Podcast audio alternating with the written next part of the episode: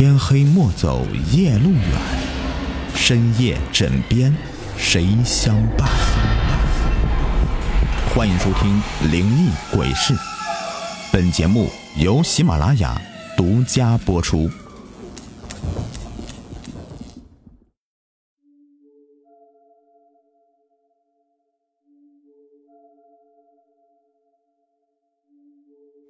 大家好，我是给你们讲故事的雨田。今天带来一个故事的名字叫做《诡异的古画》。曾经有一位收藏家告诉我，有钱收藏什么都好，千万不要收藏古董。每一个古老的器物里啊，都可能会隐藏着那主人不同寻常的故事。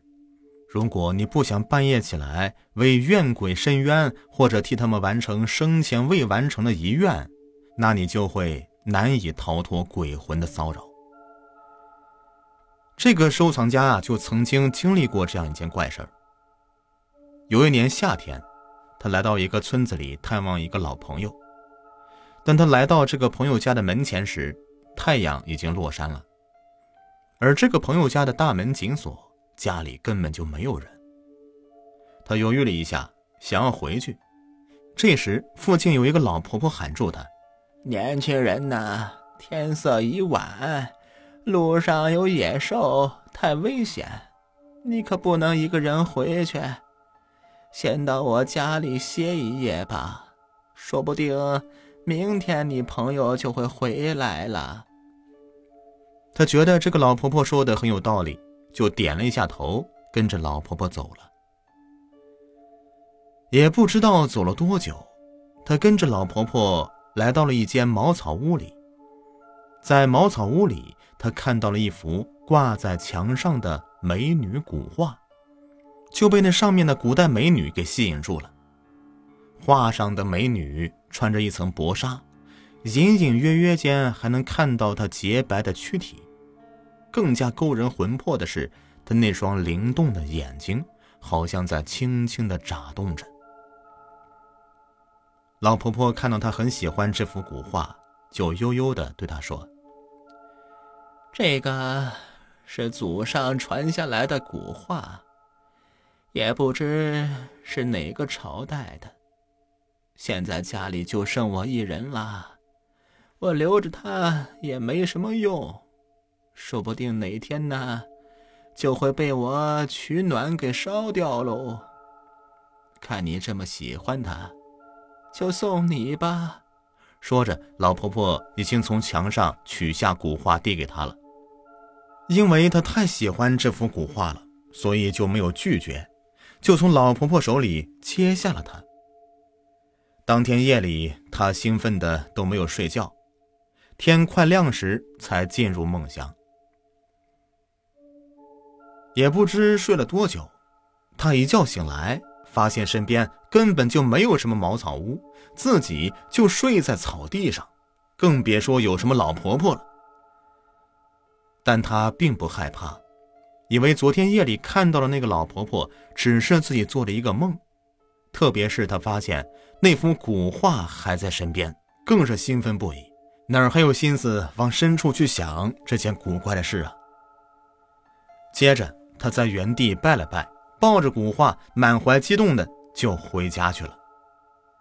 他没有返回村里去找那个朋友，而是回到了家里。到家以后，他把这幅古画挂在客厅的墙壁上，这样啊，他就能够天天看到那古画上的美女了。就这样平静的又过了几天。有一天夜里，他睡得正香。突然被一阵叹息声给惊醒。那是一个女子的声音，好像是从客厅里传来的，阴森森的，不带一丝人的气息。难道家里遭贼了？他不安的这么想着，立刻穿上衣服，跌跌撞撞的跑到客厅里，拉亮电灯，找了一阵子，发现这空荡荡的客厅里根本就没有贼的影子。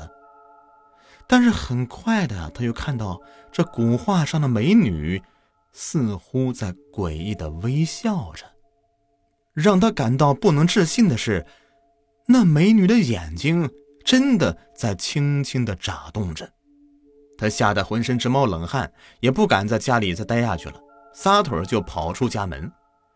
当天晚上，他在一个朋友家里借宿，天亮以后才敢回家。回到家以后啊，他把那幅画从墙上拿下来，把他藏在地下室里，从此他才得以安宁。多年以后，他遇到那个朋友了。就向那个朋友讲起了这档子事儿，那朋友就告诉他，那个婆婆是我的邻居，她无儿无女，老伴儿死的也早。文革的时候，由于她家里藏着一幅古画，红卫兵要她拿出来烧掉，她誓死不从，最后被红卫兵关进牛棚里。经过几次批斗以后，她受不了这种折磨，就在牛棚里吊死了。后来那幅古画也不知所踪，没想到，居然落在你的手里了。他听到这事以后，心里直打冷战，知道那次不是自己在做梦，而是真的看到了那个婆婆的鬼魂，就赶紧回到家中的地下室里，要拿出那幅古画，去婆婆的坟前烧掉，还给她。可是那幅古画却莫名其妙的失踪了，任凭他怎么找。也找不到了。看看你们家里有没有类似的古画呀？好了，本期故事已播完。如果你喜欢听雨田讲故事，别忘了点击订阅关注。